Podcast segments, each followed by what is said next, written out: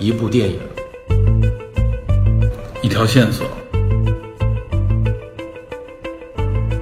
带您探寻电影中的科学与知识内核。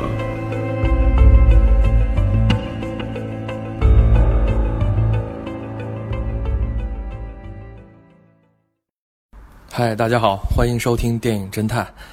这一集呢，我们接着上集聊《赫尔与人工智能》。呃，上集聊到呢，男主角和 OS One 已经产生这种恋人般的感情之后呢，要和他的这个前妻去签离婚协议了。两个人见面打招呼，叙叙旧，气氛非常和谐，非常好。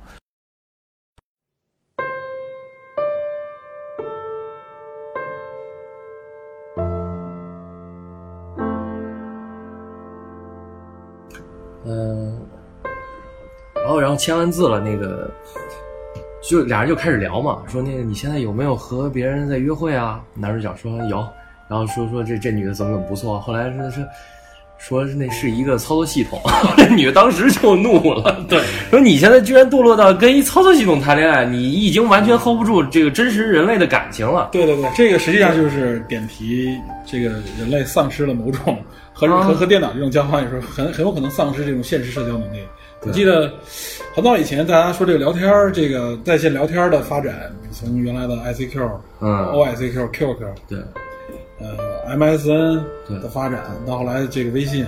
大家都说这个会削弱现现实社交的这个人的没错。我觉得多多少少都会有。没错，其实我之前我那个上学的时候，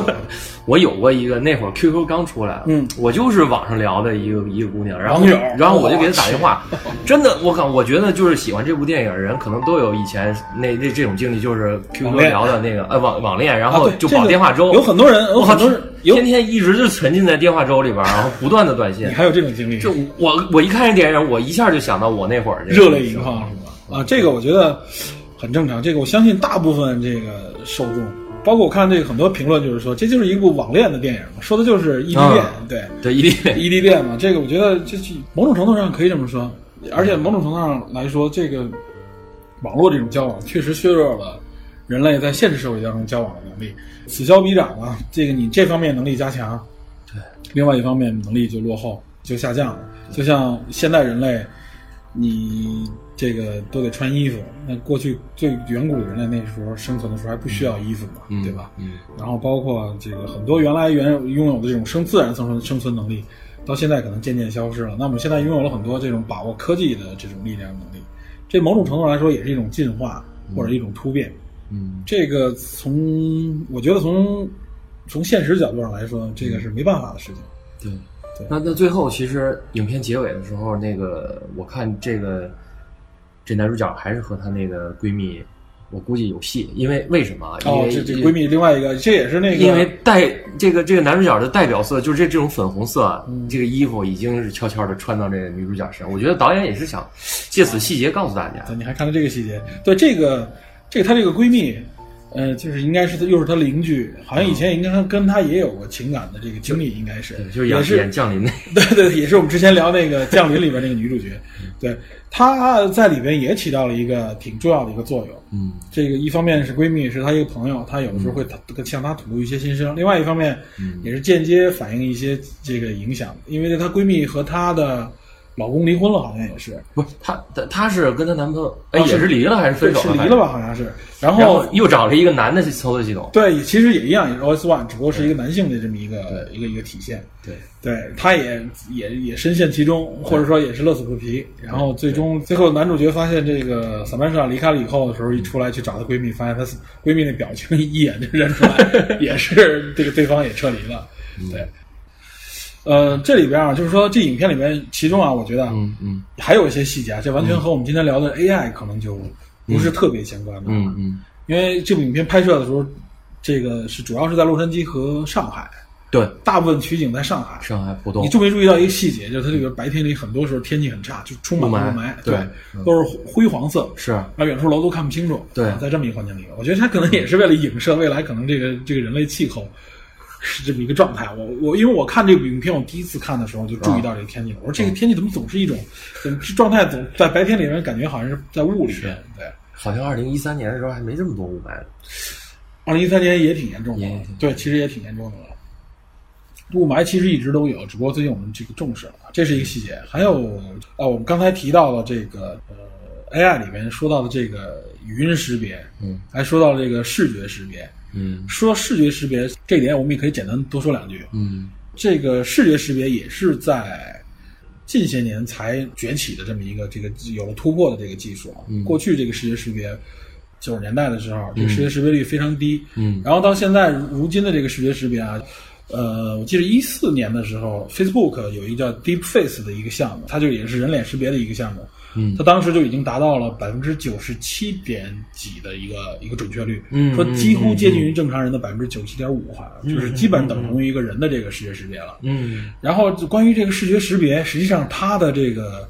呃技术的提升，也是和我们刚才提到的这个呃神经网络和深度学习这两套这些机制的产生嗯。有关的。是对在电影里边是有个细节，就是那个他他们呃他们两个那个相恋了以后，然后那男主角有一天晚上带着这个就是摄像头，嗯去公园里边逛，然后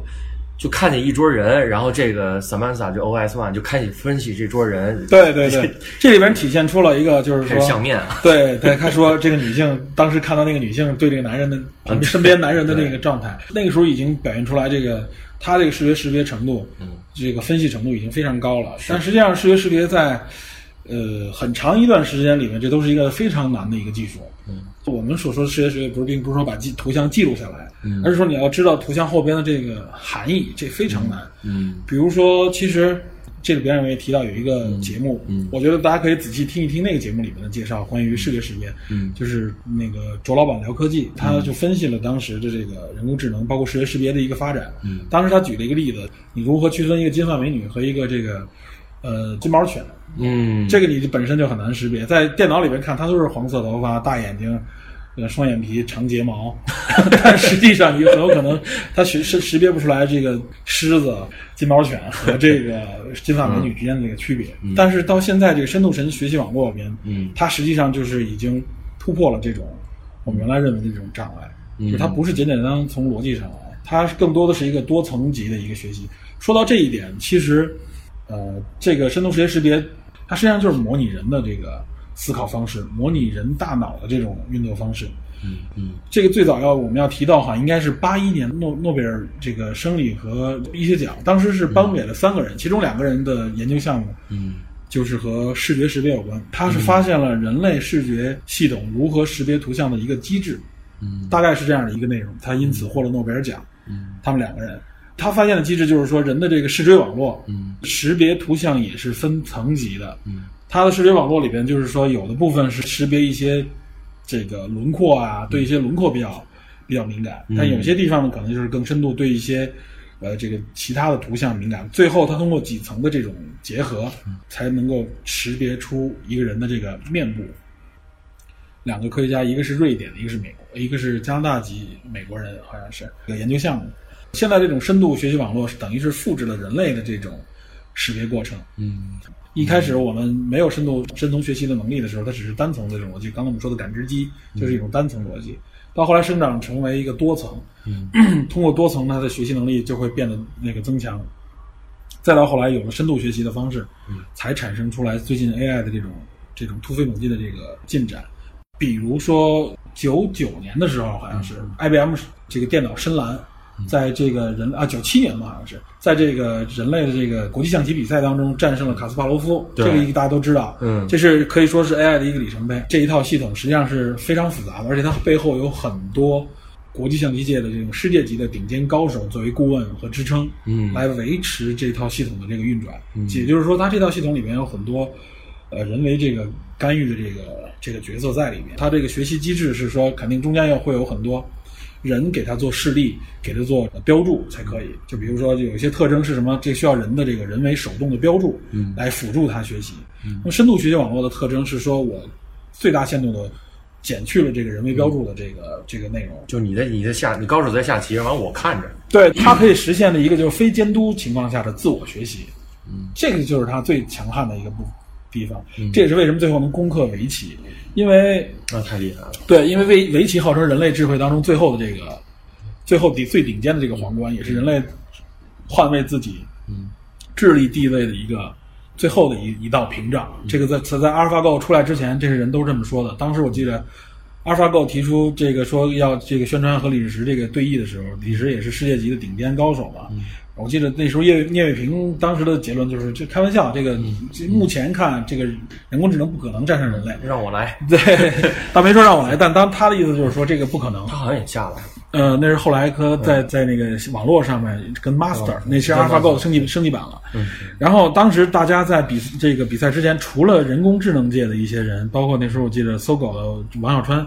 他是。他是积极的认为这个这阿尔法狗会完完胜，嗯，但其他的人，包括很多科技圈的，包括卓老板也说，说估计卓老板当时估计的是四比一，这个人类获胜，结果正好相反，是四比一，这个电脑获胜。哎呦，可以说当时所有围棋界的大咖和科技界很多大咖都认为，大跌眼镜，对，都觉得这个人工智能不可能，因为说的说到围棋，为什么说它是这个？就是说，维护人类智智慧的最后的这个这个一道关卡。截止到二零一五年，有一个是有一个数据说啊，全世界一共有这个六千多种叫做完全信息 博弈游戏，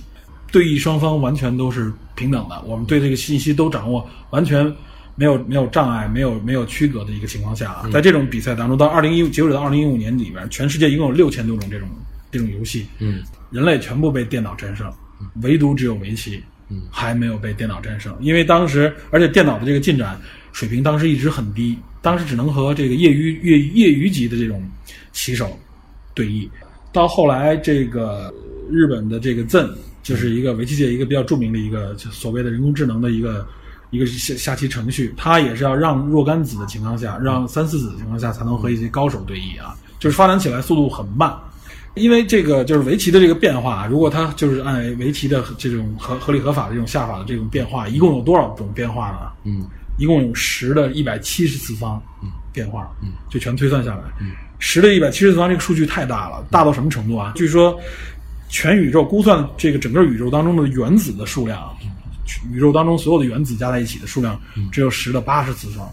嗯，你就想想，就是围棋的这种产生出了各种变化，它有十的一百七十次方，嗯，这个变这个数量级远远无法想象的超过了世界当中整个宇宙当中存在的原子。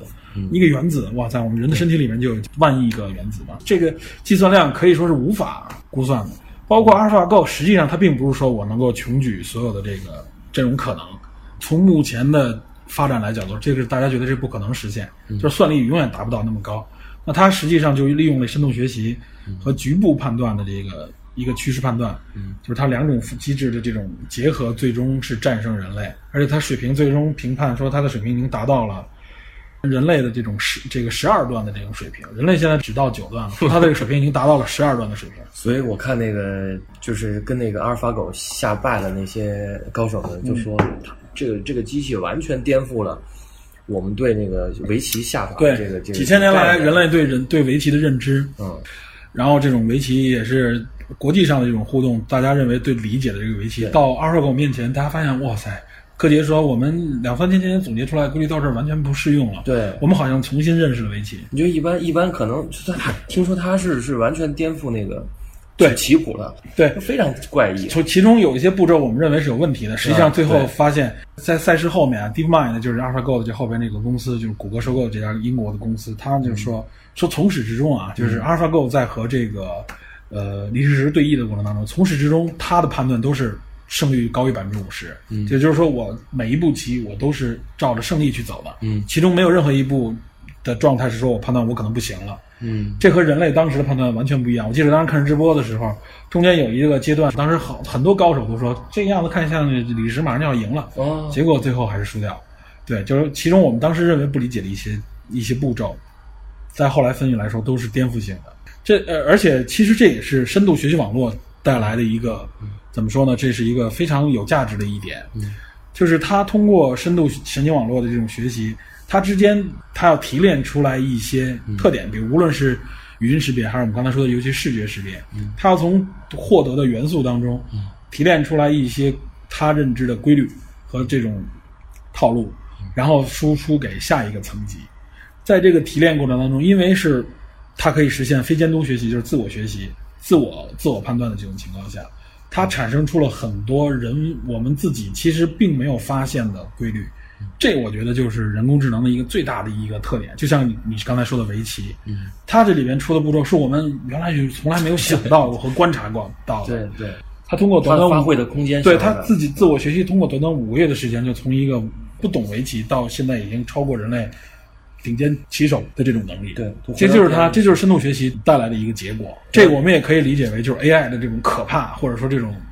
这种完全人类可能智能已经无法企及的这一点。但但是好像有个问题是，我听说就是那个阿尔法狗，它的问题就是它不知道它在下棋。这个我觉得就是人的这种主观了，就是说他所你所谓的这种知不知道在下棋，你怎么定义这个下棋？其实他他需要对这个结果有一个判断，比如说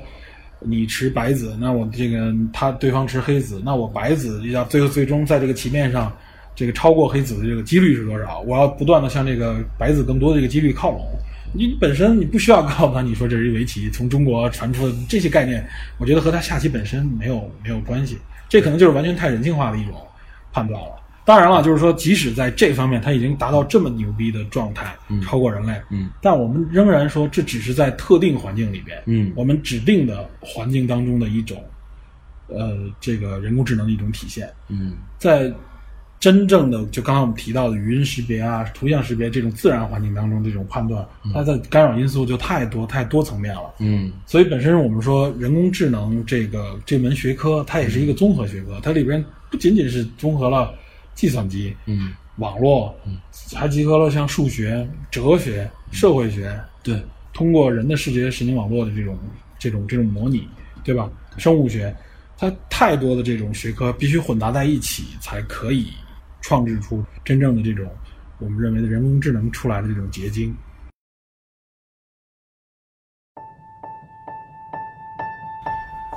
还有刚才咱们提到的，就是中中后段那个哲学家那个那个那一段，嗯。线上在线的这么一个哲学家，嗯。我们说这个哲学家可以说某种程度上说，我们把他在网络当中嗯。复活了，嗯，就把他的意识上传，对，然后他的意识在这里面凝结成这么一个存在的是这个一个角色，只不过他没有现实实体，他只在网络当中。嗯。这里面就有一个问题，从某种意义上来说，你觉得他是不是这个哲学家本人？是，你是觉得他是的，对吧？对。从从我们从旁观者、从第三方的角度来说，我们觉得他至少严谨的说，他是最接近于这个哲学家的一个存在，一个角色，对吧？说灵魂，对，或者说是怎么样？他因为他可以说是最大限度的复制了这个哲学家的信息，嗯，对吧？嗯。但是从某种意义上来说，我认为他并不是这个哲学家。这部哲学家真正复活了吗？肯定没有。嗯。他只是把他所有信息的一个组合的一个再呈现。嗯这个在另外一部影片，就是也是这部 Her 的影片的前后吧，可能后来的一年两年出的一部，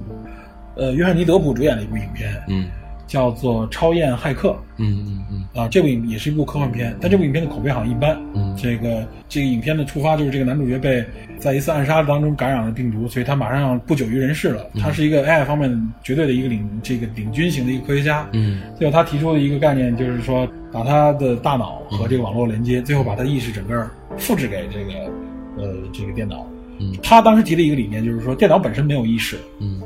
只有把人的意识复制进去，嗯。赋予它意志，它是这样一个概念。嗯。他最终也传上去了。嗯。传上去以后呢，然后这个角色存在于网络当中，嗯。然后迅速的让他让女主角让那个他的女朋友嗯。协助他完善自己，嗯。最后他深度的影响了这个世界。呃，当时这里边有另外一个角色，他对这个女主角说嗯。说你不要相信他，说他那并不是，并不是你的那个男友，他只是对你男友那个最后那个意识信息的一个复制出来的一个。嗯的一个存在。所谓的意识上传，嗯那实际上我觉得上传上去就是一个复制体，是我复制出来的。这一点我觉得必须要强调。我并没有把，比如说我们如果说是转移，如果真的有灵魂上传，或者说是意识上传，把一个人接住了，嗯，如果他上传了，那他这个实体必须死亡。我明白你的意思，你就不是说就是克隆克隆人一样吗？对克隆人你克隆人出来原来那个人？对那你说就是说不是，对我认为他不是。从从我认为从严格的定义上来说，他肯定不是，他是应该是一个新的生命，嗯新的存在。嗯或者说是一种新的一个意识结合，或者说说或者说是程序结合的一个体，它并不能完全代表那个人。我相信，可能某种程度上来说，埃隆·马斯克说的那种方式，是一种人和 AI 结合的一种方式。很多这个包括一些各行各业的人都在说，这个谈意识上传，谈这个人的永生，就说人真的实现永生的话，把意识自己上传到网络，那身体陨灭了，身体消失了，老化了，那我的意识永远存在于网络当中，只要有还有这个电，还有这个支撑网络环境的这个环境存在，那我就可以实现某种程度上的这种永生。那我觉得这个也是这个永生是是打一问号的。或者有一天，我可以通过我的留下的 DNA 复制出来一个我的肉体，对，然后我再我把这个一结合，过来，哎，对这，就是你你就这么想啊，就是说我既然能上传，我肯定也能下载，我能传递它，我就能复制它。嗯，比如说我把它最后落实到一个实体当中，那网上是不是还有一个备份，对吧？嗯从安全的角度来说，我肯定得留一个备份吧。shift delete，对啊，，Shift delete 就是全删除了？但从安全角度来说，万一这个身体又坏了呢？或者说万一我这个受到在下载过程当中受到某种问题，信息不完全嗯怎么办？那我得备份一份儿吧。嗯那我备份那份儿跟我现在存在这份儿，我们两个之间是什么关系，对吧？彼此之间肯定不是完完全全统一的。我这个意识存在于我的肉体当中，那个意识存在于网络当中。我们两个之间如果说，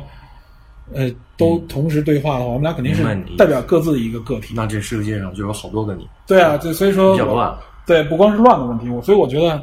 但是我们说这个永生到底真不真的是存在，对吧？这可能也是个问号。嗯这个我觉得也是，其实也是跟这部影片当中间接涉及到的一点。这部影片并没有在这方面做做做什么展开或演示，只不过我是觉得他提到这个哲学家一个细节，对这个细节，是让我想到了这一点。呃，网上也有人总结说，这部影片可以说是也是在整个人工智能的这个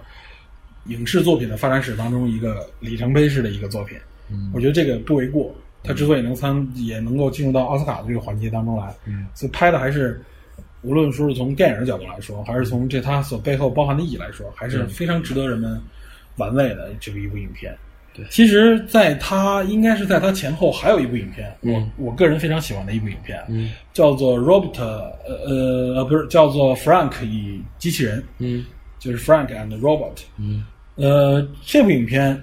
呃，是应该是一个相对小成本的一部影片啊。嗯呃，可能看的人不不是很多。我自己，我向很多人推荐过这部影片，我觉得这部影片哦非常有意思，是也很温情，也是一部很温情的人与 AI 的一个互动。五颗星打几星？嗯、我我觉得至少四点五。哦这部影片说的什么？是一个老人，就是他家人意识到他已经可能有这个脑部退化呀、或者身体退化这种迹象，很老了嘛，说话需要护理。嗯但他的儿女呢又离他很远，然后呢就是为他去购买了一个这个护理机器人。嗯这个护理机器人在在那个影片的那个状态里边，可以可以说已经达到了一个高度人工智能的一个状态。嗯只不过那机器人你一看，那就是我们认为的机器人，圆脑的一个机器是方块身的，嗯然后脑袋上一个一个屏幕，嗯然后那个说话说出来语言也特别的平直，嗯整个给你的感觉就是这个机器人很呆萌，你知道吧？非常呆萌的一个小的一个机器人，身高可能就像一个孩子差不多，比孩子稍微大一点。嗯嗯我感觉那个扮演应该里边就是一个 就是一个演员穿了一个那种衣服，这些这些地方不是它真正重要点，重要的是在于它和这个主角就是和这 Frank 之间的一个互动。嗯这老头当时很抗拒，就觉得你给我这么一个东西我不适应，这是机器，我要它干嘛？天天让它出去睡，嗯不让它跟他在一起。但是这个这个机器人，因为它是一个护理机器人，嗯它很多细节上能够帮助这老头。嗯老头给他指令很多，帮他种花啊，嗯中间有很多生活的细节，和他互动很有意思然后甚至老头最后教他撬锁，嗯他也知道撬锁这件事儿不好，然后老头带着他去偷东西，嗯他在外边儿给老头儿站岗，然后有些关键细节还帮老头儿开门，然后还不断警告老头你这样做不太合适，你知道吧？就是非很呆萌的这么一个角色，但他真的是绝对是具有高度人工智能的。是中间还有一小细节，在图书馆里面，嗯然后呢，图书馆里边一跟有一个跟复印机似的一个机器，那也是一个机器人然后那个那个机器人，那个老 Frank 的机器人到那里还跟那个机器人打招呼，然后那个那个角色好像也是个女性，两人之间还有点眉来眼去的一些细节，你知道吧？然后很有意思，就是说，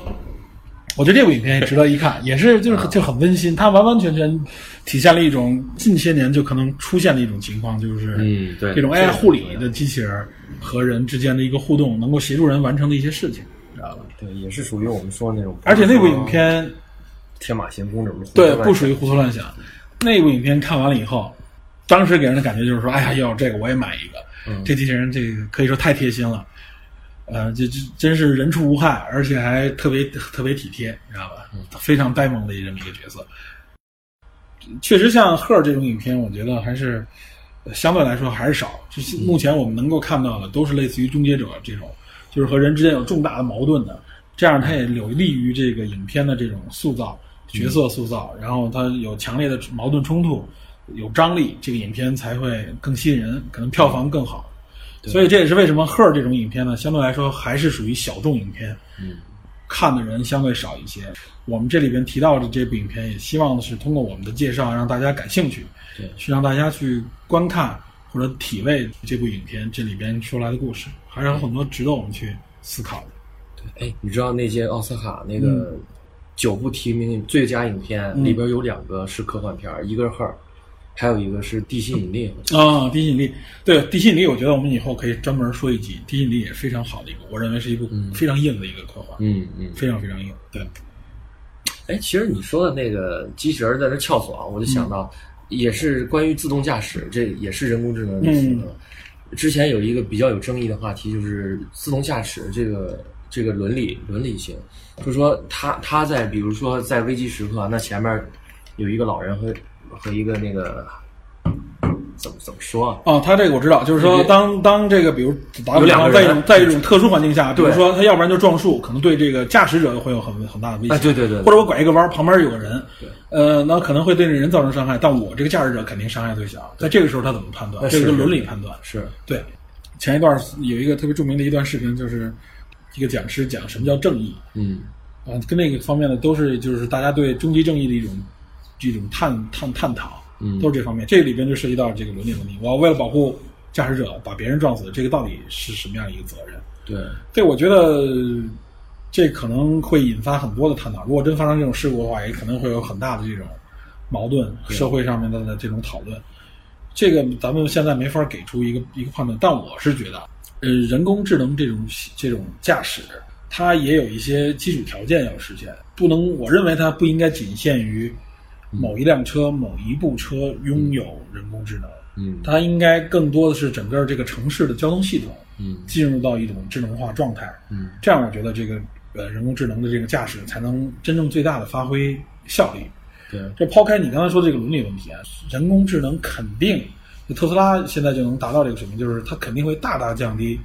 交通事故的这个这个发生的这个几率。嗯这个绝对是对人类有很大好处的。这也是目前非常重要发展，就无论是汽车企业还是科技企业，嗯都在大力的发展这方面的研究，然后希望呢大家能够在这个智能驾驶领域里边，嗯能够更先一步的嗯走在前面。现在目前看，特斯拉应该是非常靠前，它号称已经达到五级的那个智能标准。嗯五级智能标准就是说可以完全脱离人的控制，就是自主驾驶。嗯，对你你说到这个自主驾驶，就前两天我看那个《速度与激情八》，嗯，里边有一大段是关于那自动驾驶的，就是那个，就是这个这个反派这一方有一个挺厉害的黑客，嗯，然后他在那个追车的过程当中，他他他把那个街上所有车自动驾驶都给黑了，嗯，然后那一条街非常壮观的，就像那个丧尸一样，那一一堆车全都涌过来了。那个场面非常壮观，嗯就是这也抛出了一个问题，就是说自动驾驶也好，人工智能也好，那个怎么面对黑客的攻击？我觉得这哦，对，这个绝对是一个一个挑战。嗯，就是说，你既然是这个自动驾驶，对，你肯定也要和网络互联，因为你需要知道这个整个交通系统、地图，实时知道这些信息，你必须联网。那你联网，那你就意味着可能会有一个问题，就是安全问题，对，别人的侵入啊、黑客的侵入啊，或者说一些信息泄露，这些都可能会造成问题。对。对，这也都是留给现在这些就是在开发智能驾驶系统里边的一些命题。所以说，我们认为就是人工智能，它现在可以说在实际应用当中啊，我们能够体会到还不多，但实际上它已经开始渗入我们的生活了。比如说我们的手机，苹果系统就是一个最有最有代表的，它实际上里面充满了人工智能，除了 Siri 以外，除了 Siri，除了 Siri 以外，你这句话雷着我。对对，是 我们大家知道 Siri 是一个人工智能一个体验，但实际实际上除了 Siri 以外，它有很多人工智能的 AI 的后在后边的支撑，比如说你的照片，嗯，这个谷歌当然也有这方面的这个内容。我们现在就是就因为谷歌很多服务我们在国内是使用不了被强的，所以我们就说就拿苹果来说，嗯。你打开它的照片，它的人脸识别，嗯，对，这就是很不错，很不错对。对，它可以把你照片当中几乎没有遗漏的，对每一个人确实是，的的一类照片，比如这里边有父母、有儿童，这里边谁是这个有你自己的照片，还有还有你身边亲人朋友的照片，他都给你分好类。对这就是人脸识别、智能判断在后边的一个支撑。对对，还有一个更更深层次的细节，我们在使用这个操控界面的时候啊，苹果的这个系统实际上是在不断的学习你的操控习惯，它会自动的去屏蔽一些你的误操作。嗯。就是我们在使用这个苹果的时候，有的时候你会发现，你可能有一些，比如说拿这个手机，或者说是因为一些其他动作，你并不是主观操作，嗯。然后你可能误触这个屏幕或者点击，嗯，但它并没有触发那个操作。你能举个例子吗？这个我还真没有的时候我拿起手机，我看这某个东西啊，就是我看这个页面上的东西，我我不小心，确实可能我是挪动手机或怎么样的时候，在过程当中不小心碰到了其中某个点击，嗯正常情况下这个点击会被触发，嗯可能进入到一个链接里边。但有的时候我发现这个并没有触发，是啊这个实际上就是后边的深度学习在发挥作用。它有一套机制，它要去判断你的这个所有动作，认为哪个动作是真正有意图的操作，哪个动作没有。这实际上就是一个绝对的人工智能在后面的一个一个体现。就像我们，我能够判断出来，你给我端一杯水，或者说你你在做一个动作中，哪个东西是你真正在做的，跟你要做的这件事情的目的有关的，哪些可能就是你在过程当中不小心碰一下，或者说中途被打断，与你完成这个任务的动作当中不相关的动作。嗯这需要是智能判断的。没错。如果我们我们很长一段时间在体会人工智能的时候，都觉得这个人工智能实际上还是在我们原来概念中是个傻子，嗯就是你可能误触，或者说你说一句什么话，他就直接就接收你命令去做，然后不管里边，比如说让你倒个水，水里边有没有孩子，他也会把那水倒出去。这些实际上在人工智能当中、深度学习当中都不会发生，它绝对会屏蔽和避免这种事情的发生。这些机制它都是有的。我认为人工智能绝对会在悄声无息的慢慢渗入到我们的生活当中的每一个细节当中去。嗯，你看前一段还有，呃，好像是申通吧，还是谁哪家快递公司，嗯，在网上公布了一段视频，它某一个地区的公司分拣系统，哦，对对对，是很酷，很酷的一个小机器人，可能也就几十平方厘米的一个面积的一个机器人，在一个很大称重到分类。嗯对，从称重到分类，在在一个大的一个像类似于像像非常巨大的仓库的里边，无数这种小机器人啊，沿着 X O Y 轴的一个方向来回的这个走动，对，无非在某个分拣口当中有人，他们只是负责把这个东西放到这个机器上面来，小机器过来我把东西放上去，然后它自动去找一个位置，把这个包裹的按重量按地区分拣到放到某个不同的位置。当时给我的感觉，我在看到这个视频之前，我认为这只有在科幻科幻片里有，没错没错。没想到这已经完完全全在我们生活当中实现了。这些工作都就慢慢慢慢的，我们这些基础工作就都被替代。就像我我们在八九十年代的时候，我们那时候的环境里面，那电脑几乎就是一个束之高阁的一个科技奢侈品对嗯奢侈品。嗯可能从九十年代末才开始进入到生活。嗯，对，那个时候给我们进入生活，我们感觉就是玩儿的一个东西。没错。对，嗯看我们上网上冲浪，嗯，大家觉得好像这个和生活的这样没有什么太多直接关系。嗯，到现在可以说是所有的东西都被已经被它改变，而且这个改变并没有让我们感觉很突兀，对，不是，对对吧？给我们感觉就是，哎，方便了。这个方便一来了以后，那就就比如我现在，我现在基本上不带任何现金，嗯，这个出门。嗯，你以前也不带，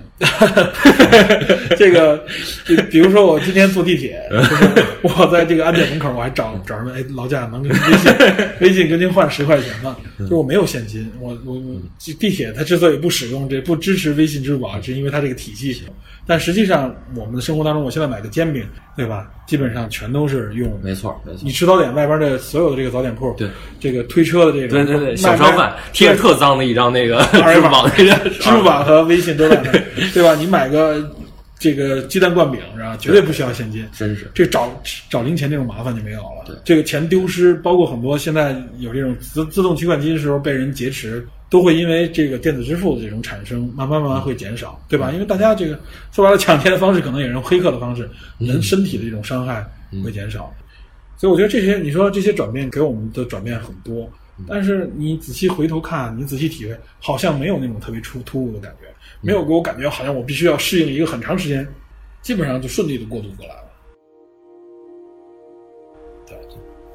回到这部影片上来说，它营造出这个环境，我觉得某种程度上来说，很多东西会在未来不远的未来里面实现出来。是这个绝对不是说这个凭空幻想，它很有可能会实现出来。当然了，这个最终说从从影片的核心来说，这种情感的介入，嗯呃，这种这种完全的情感介入会不会产生？这可能真的不是技术的局限性，对，这应该可能是背后的这种社会伦理的这种约束。我估计可能最多就是大家可以下载一段 AI 程序，完成一个这个 cyber sex 之类的这种过程，这肯定是可以无缝的这种完成。利用这个这个全息的这种 3D 技术，或者说利用这种这种完全的这个 VR 的 VR 技术，或甚至 AR 技术也可以实现。啊，说到 AR，这里面影片当中也有一个有一段有一段 AR 玩玩游戏，嗯对，其中那个其中有一个小雪个人儿，对那个充满脏话的一个 小雪人，包括有手势控制，对，这都是 AR 的一些特征嘛，就是说，呃我我是强化了这个部分现实，然后在现实过程中，你的操控也是和这个现实当中的一些互动，对那个其实我在做这期节目之前啊，我我就看完电影，然后我就拿出我的 Siri 了，我我就跟他聊会儿天儿，我感觉咱们这 Siri 真的离这个 语音控制那一天，或者说人工智能太远太远了。我我我我就问他，我说那个你喜欢我吗？就一句普通的一个话，我他他是用那种很平的语调，都是那种每个字儿每个字儿蹦出来的，就是说那个我听不懂你这个问题，是这样。那这里有很多原因啊，一，他没有把这个声音加工成一个他都让你。对加工成一个让你能够接受的一种自然状态。但实际上，这种语音加工已经，其实现在技术上已经实现了。比如说，你用高德地图啊这种我们导航的这种地图里面，嗯它有很多语音包，嗯，什么郭德纲版本的，对还有什么那个林志玲版本。但那个都是一些特殊的，它是预制好的一些一些。这个预制语言，它绝对不是说把所有的文字都念一遍。嗯这个我记得你看，这个又提到一部影片，就是《Mission Impossible》嗯不可完成任务，嗯或者叫《碟中谍》，咱们国内也叫嗯阿汤哥演的，好像第三部吧。其中有一个细节，嗯他一开始劫持那个反派头目的时候，嗯。他把他在洗手间劫持了，然后保镖在外面，嗯。然后他把他劫持以后，让他念一段文字，嗯。一共好像就是几百个字。嗯。这个技术啊，原来好像就我记得就就看到过，嗯。说那个那几百个字里包含了主流发音的这种元音啊，这个浊音什么，反正他你把这段文字念完以后，里边的一些重要的这个发音元素在里面都包含了。嗯念完之后，他就可以用系统模拟出来这个人在可能全部百分之九十九的这个环境当中遇到的这种语音，我就可以完全模拟你这个人说话。你像我们听这个导航的时候，你听的就是郭德纲或者林志玲本人的这个声音，只不过有一些细节稍显生硬，但是基本上你能听就是一个就是他在给你念。嗯，对吧？但他绝对不会说是我把每一个路口的每一种状态都给你念一遍，那个成本太高。他肯定只是摄取了其中关键性的一些发音和字，然后对系统做组合，做做延展。嗯，所以我觉得模拟人生这个这个应该不难。对我的意思是什么呢？就是说我们现在可能是连输入端这一块儿都没有都没有，就是 OS One 这个 Samantha 它的语调一些一些迟疑的一些风趣的一非常丰富的这些语对，气他，完全是一个人嘛。对对，完全你分辨不出来。没有，在这里边影片当中没有出现过任何 bug，就是这我说的 bug 就是系统 bug，就是比如说我听不懂，说不出来。其中有一段他在玩游戏的时候，你记着吗？他、呃有邮件过来，就是他那个相亲的那个邮件。嗯那相亲邮件过来的时候，那个主角说：“你给我念一下吧。嗯萨曼莎用特别低沉的语调，从那个邮件的开头谁谁谁发的，然后那个怎么怎么着，他就把那个故意把那个前一段念出来，然后那个主角笑了一下，说：“不用不用，你直接念内容就行。”那个实际上并不是 bug，那是萨曼莎跟他开的一个玩笑。嗯，对我，那你让我念邮件，OK，我就我就像机器人一样跟你整个念一遍，因为像这个邮件，哦因为你记得他一开始，哎，这个细节有意思。对，那也就是说，男主角就是说，Samantha 觉得你既然把我当机器人对看待我就，那我就用机器人方法对待你。对对对，他当时是很有意思对对，他是因为正在玩游戏，不让他念。因为你想，当时他在接触 OS One 之前，他就有这个、有这么一个这个系统辅助，就移动设备、它本身就有语音辅助。问他说：“你今天有多少邮件？”啊对对对上你看不看？没错没错其中还有一段就是一个一个明星的这个这个裸照，就是 怀孕以后的裸照，没让他看一下。对。在这个整个过程当中，没有说，哎，这个邮件我把什么日期啊、从哪儿发的都给你念一遍，我只跟你说这个邮件的主体内容，中间没有任何让你觉得突兀的地方。嗯所以说那个系统都有，那散漫上本身肯定可以具备这种能力，嗯，所以他这个细节只是说体现散漫上的一个玩笑，并不是他的 bug。是，这个人就是这样，就是说你对你任何使用的工具投入很深的情感的时候，就会产对它产生依赖性，对它产生情感的投入。嗯，所以这个 AI 本身其实也是人的一种自恋的一种体现，我觉得，对，是吗？怎么会有自恋呢？就是自我迷恋或者说自我自我追求的一种这种感觉。这种自恋就是说，你比如说你喜欢玩一些什么石头啊、核桃啊，或者说你包括你使用的一些设备会拟人化，有的人会把它拟人化。嗯我知道有的作家把自己的打字机啊什么的或者笔啊当做像一个生命有生命的东西一样，嗯然后甚至把一些自己经常用的这个设备，包括一些这个赛车选手对自己的车座驾，嗯对吧？他们都是可能有一点点拟人化的这种感觉，是嗯的，他会去甚至有一种感觉说他今天有没有状态，这个都有。嗯这是实际上是人的一种情感投射嘛，对吧？这也是一种所谓的这种自恋的一种情节的一种体现，知道吧？